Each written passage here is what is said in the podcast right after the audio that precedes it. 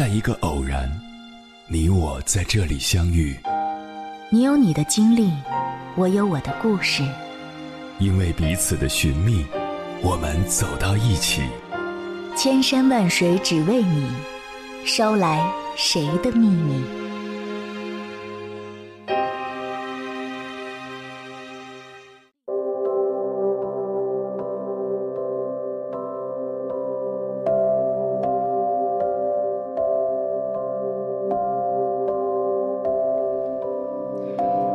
欢迎回来，各位夜行者，这里是正在直播的中国交通广播心灵夜话栏目《千山万水只为你》，深夜不孤单，我是迎波，我要以黑夜为翅膀，带你在电波中自在飞翔。最好的人生状态是什么？自然是活得有趣了。谁喜欢一潭死水的自己？谁不想活得风生水起？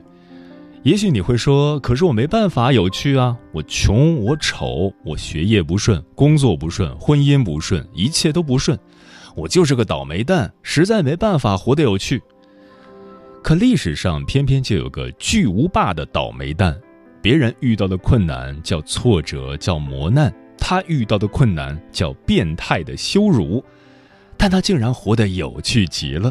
这个人就是北宋文坛领袖、唐宋八大家之一的欧阳修。接下来，千山万水只为你，跟朋友们分享的文章选自十点读书，名字叫《有趣的灵魂需要修炼》，欧阳修是如何活出自我的？作者大老镇。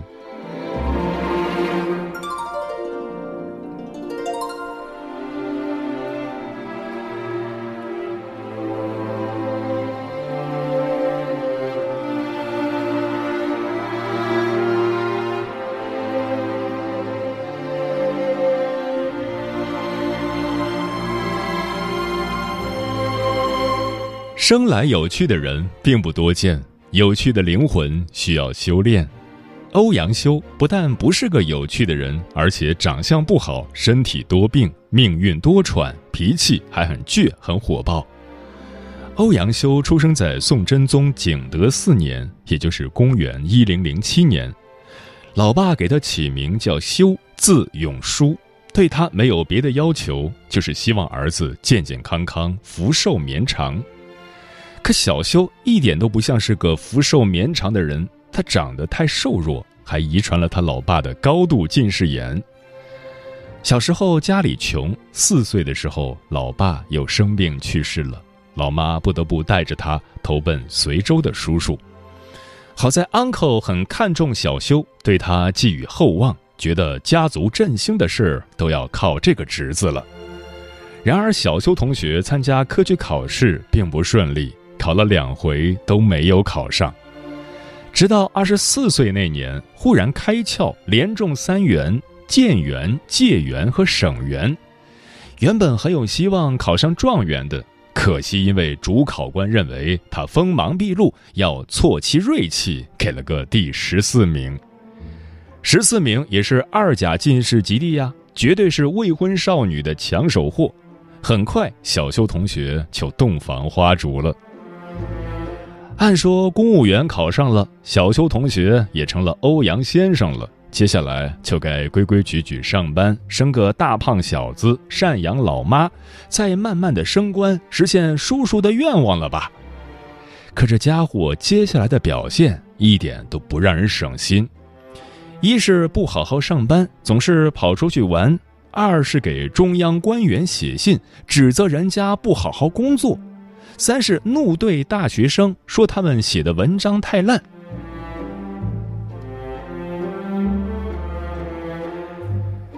人这一辈子，无论再倒霉，总会有幸运的时候。欧阳修的幸运在于他遇到了两个对他一生影响都很大的人，一个是他的上司钱维演。欧阳修在洛阳工作，这里钟灵毓秀，人文荟萃。欧阳修一来就迷上了这里，这么美丽的城市，这么美好的青春，上什么班啊？于是他就和几个狐朋狗友集体翘班游山玩水去了。领导竟然还派厨子给他们做饭，派歌女给他们唱歌助兴。天哪，天底下怎么会有这样的领导？这不科学！怪不得欧阳修的诗文里有那么多关于洛阳的赞美和回忆。细答元真。春风一步到天涯，二月山城未见花。残雪压枝犹有菊，冻雷惊笋欲抽芽。夜闻归雁生相思，病入新年感物华。曾是洛阳花下客，野芳虽晚不须嗟。好一句“曾是洛阳花下客，野芳虽晚不须嗟”。之后经历了人生起起伏伏的欧阳修，怎能不怀念这段美好时光？他的领导钱维演最终还是离开了洛阳，欧阳修禁不住感慨：人生总会面临离别。只是不知道这一分手，未来有谁可以和我一起赏花呢？于是写词一首《浪淘沙》：把酒祝东风，且共从容。垂杨紫陌洛城东，总是当时携手处，游遍芳丛。聚散苦匆匆，此恨无穷。今年花胜去年红。可惜明年花更好，知与谁同？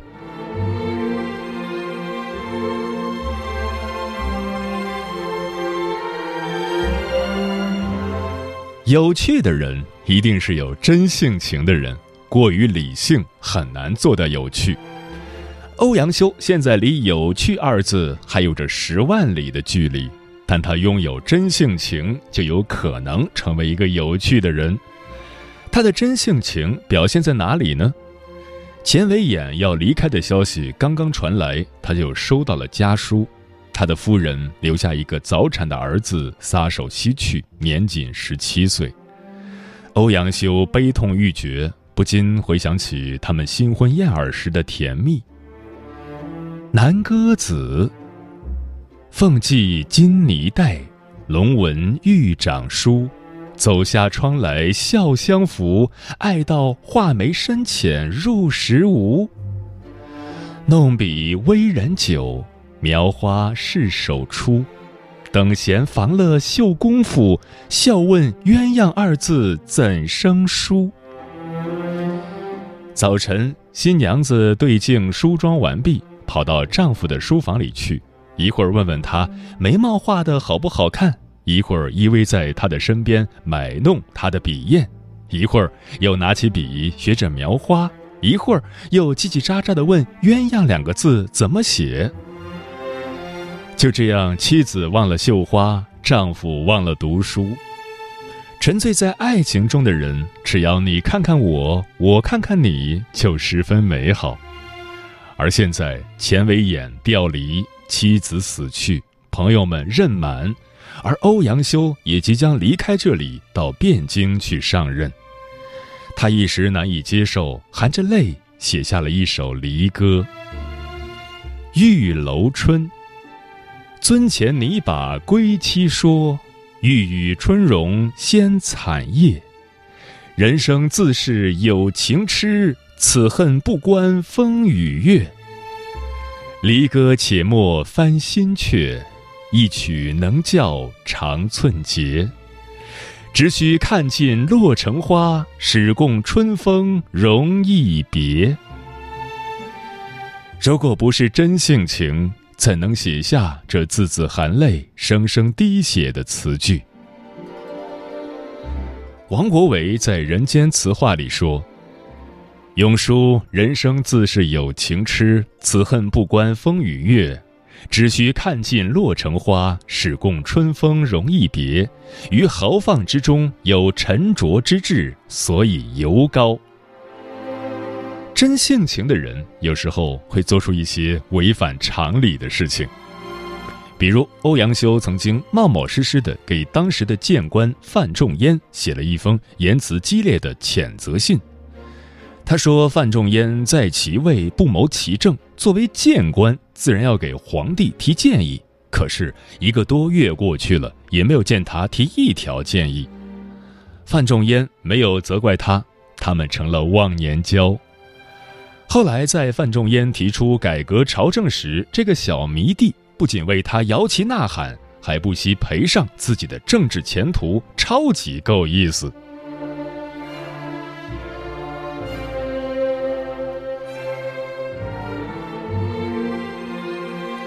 北宋时期，政府官僚机构非常臃肿，范仲淹一针见血地指出，改革必须要废除宰相用人的制度。这可把宰相吕夷简气坏了，于是给范仲淹扣上了越职言事、勾结朋党、离间君臣三顶大帽子，被宋仁宗贬官。欧阳修专门写了一篇文章支持范仲淹，这篇文章就是著名的《与高斯谏书》。欧阳修马上被贬官到了夷陵（今湖北宜昌夷陵区）。此时，他的第二任妻子也生病去世了。而立之年的欧阳修站在夷陵的街头，看着元宵节璀璨的灯火，禁不住心中一阵酸涩。越热闹越孤独，他用一首词记下了这浪漫的夜晚，也记下了他心中最深处那无法触碰的痛。生查子，元夕。去年元夜时，花市灯如昼。月上柳梢头，人约黄昏后。今年元夜时，月与灯依旧，不见去年人，泪湿春衫袖。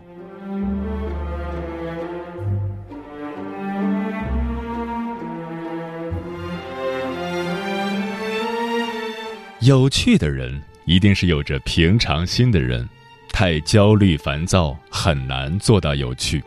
来到夷陵的欧阳修决定要把自己修炼成一个有趣的人。为什么要把自己不开心的事说出来，让别人开心呢？欧阳修一边整顿吏治、健全规章制度，一边调整自己的心态。这时，他随身携带的六卷书引起了他的注意。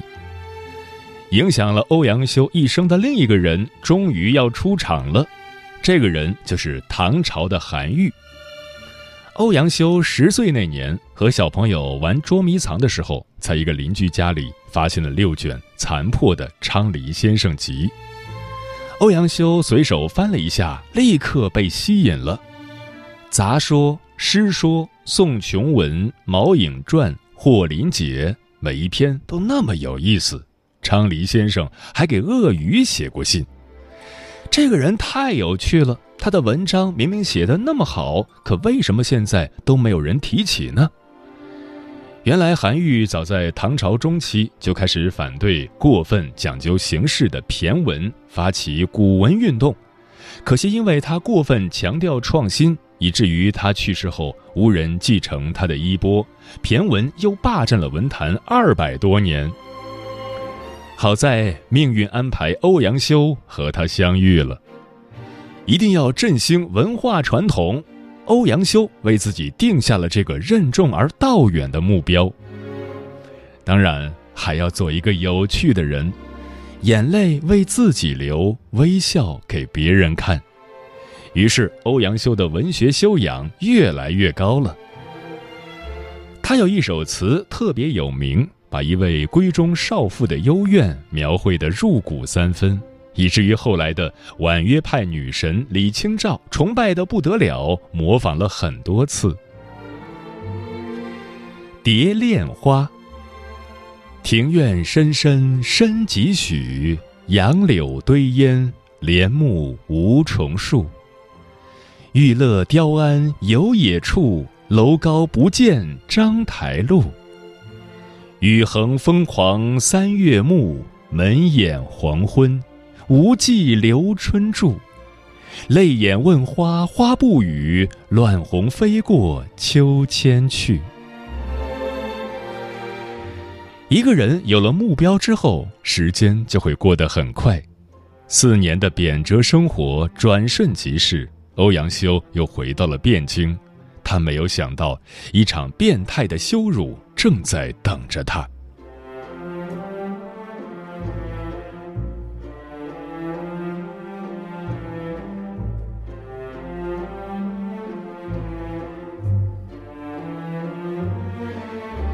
有趣是一场惊喜的意外。庆历年间，因为范仲淹等人被扣上朋党之争的帽子，一波干将纷纷以各种理由调离朝廷，欧阳修则被贬官到了偏远的滁州（今安徽滁州）。屋漏偏逢连夜雨，他八岁的女儿不幸夭亡，欧阳修悲痛欲绝。他不知道如何迎接每一次日出，也不知道如何送走每一个黄昏，但是他没有改变自己雷厉风行的做事风格。他一来，政府机关马上减少了三分之二的办事人员。他的管理理念是两个字：宽简。做官首先要不扰民，然后为老百姓带来真正的便利。欧阳修在滁州西南面的峰山上建了一座丰乐亭，并把这里建成了一个免费的游览区。当负责种花事务的办事员拿着公文来请示他的时候，他居然在公文后面直接回复了一首诗：“谢判官幽谷种花，浅深红白宜相见，先后仍需次第栽。”我欲四时携酒去，莫教一日不花开。市长难道不是应该在公文后写同意吗？怎么能写种花要以我每次去喝酒都能看到花开为最高标准呢？欧阳修终于慢慢走出了痛苦的阴影。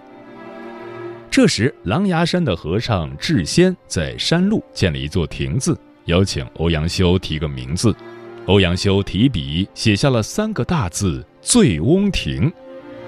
从此，欧阳修就经常来这里办公。他一点架子都没有，办完工之后还和大家一起爬山野宴，喝醉了酒就歪在草地上呼呼大睡。这个市长太令人意外，太有趣了。他的这句话流传千古。醉翁之意不在酒，在乎山水之间也。世人都认为他醉了，只有他自己知道，他比以往任何时候都更清醒。在滁州，欧阳修熬过了最黑暗的夜，终于要把晚上做的梦与早晨醒来时一一实现了。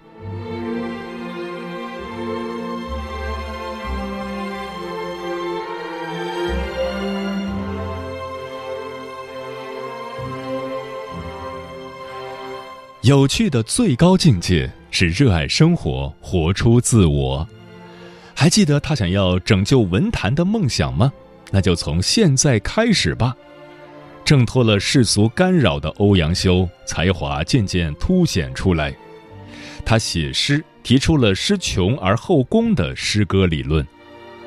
画眉鸟，百转千声随意移。山花红紫树高低，使之所向金龙听，不及林间自在啼。他写词着重抒发自我的人生感受。踏梭行，后馆梅残，溪桥柳细，草熏风暖遥征配，离愁渐远渐无穷。条条不断如春水，寸寸柔肠盈盈粉泪。楼高莫近危阑倚，平无尽处是春山，行人更在春山外。他写散文《醉翁亭记》《风乐亭记》，语言平易近人。他的名作《秋声赋》开创了文赋的先河。他还把一些逸闻趣事都记录下来，整理成一本笔记《归田录》，对后世的笔记小说产生了深远的影响。尽管他之后在政治上起起伏伏，顺利的时候担任过刑部尚书、太子少师，倒霉的时候又一次被污蔑，还被一个非常看重的学生落井下石。但是已经看透人生的欧阳修早已不在乎这些了，因为在他的心里还有一个文学复兴梦。他撰写了今存最早的金石学著作《集古录跋尾，主持修订了《新唐书》，独自撰写了《新五代史》，还写了专门介绍牡丹的《洛阳牡丹记》。他的书法也深得颜真卿楷书精髓，著称于世。他除了个人的成就非常高之外，还带动了整个北宋文坛的欣欣向荣。唐宋八大家中，宋朝的另外五个人里，苏轼、苏辙、曾巩均是他的学生。苏洵深得欧阳修的赏识，王安石早年的诗文也得到了欧阳修很大的帮助。韩愈的星星之光，在欧阳修这里。终于成为了熊熊燃烧的燎原之火。都说文人相轻，可是欧阳修从来都是欣赏、鼓励、提携。当看到苏轼的文章的时候，他惊呼：“读苏轼书，不觉汗出，快哉！老夫当毕露，放他出一头地也。”这就是成语“出人头地”的来历。欧阳修的抱负、眼界、胸怀都是当之无愧的北宋文坛领袖。欧阳修是一个全才，但他使人羡慕的是他在经历了这么多苦难之后，还能活得如此有趣。他调侃自己的文章：“余生平所作文章，多在三上，乃马上、枕上、侧上也。”他自我解嘲是个酒鬼。遥知湖上一樽酒，能忆天涯万里人。他鼓励年轻人要多玩，行乐只需年少，樽前看取衰翁。他很喜欢颍州（今安徽阜阳市颍州区）这个地方，给朝廷写了无数道请求，希望来这里养老。终于在他六十五岁那年实现了自己的愿望，他欣喜若狂，一口气写了十首《采桑子》来赞美颍州的西湖，每一首都以“西湖好”来开头。《采桑子》：群芳过后西湖好，狼藉残红飞絮蒙蒙，垂柳阑干尽日风。笙歌散尽游人去，始觉春空。垂下帘笼，双燕归来细雨中。这个老头啊，还是那么爱热闹，整日里宴饮笙歌，即使是群芳过后的西湖，在他眼里都是那么好。而且这个老头太臭美，竟然插了满头的花，跑来跑去。浣溪沙。堤上游人逐画船，拍堤春水似垂天。绿杨楼外出秋千，白发戴花君莫笑，六幺催拍展频传。人生何处似尊前？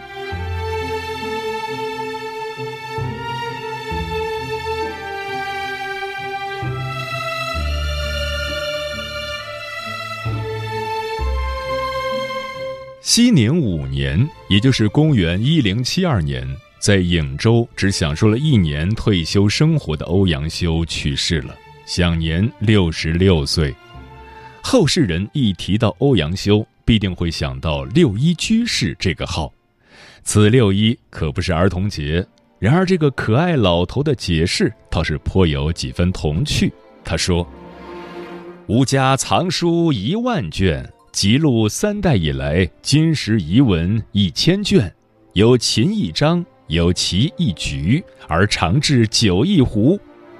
别人问他还少一个一呢，他得意的回答：“一无一翁，老于此五物之间，是岂不为六一乎？”哎，简直就是个老顽童嘛！但是老顽童欧阳修虽然生活随意。对他一生孜孜以求的文学改革事业却异常严肃，他要把这个使命交到弟子苏轼手里。他握住苏轼的手，语重心长地交代：“我所谓文，必与道俱，见利而迁，则非我徒。二十年后，苏轼成为文坛一致拥护的领军人物，甚至成为整个宋朝文人的代表。他郑重告慰老师：“虽无以报，不辱其门。”如今一千多年过去了，当我们重读欧阳修留下来的《欧阳文忠公集》时，仿佛还能看到一个头上插满了鲜花的老头在笑嘻嘻地向我们招手。我亦只如长日醉，莫教管弦作离声。再见了，朋友们，不用告别，我只是喝醉了而已。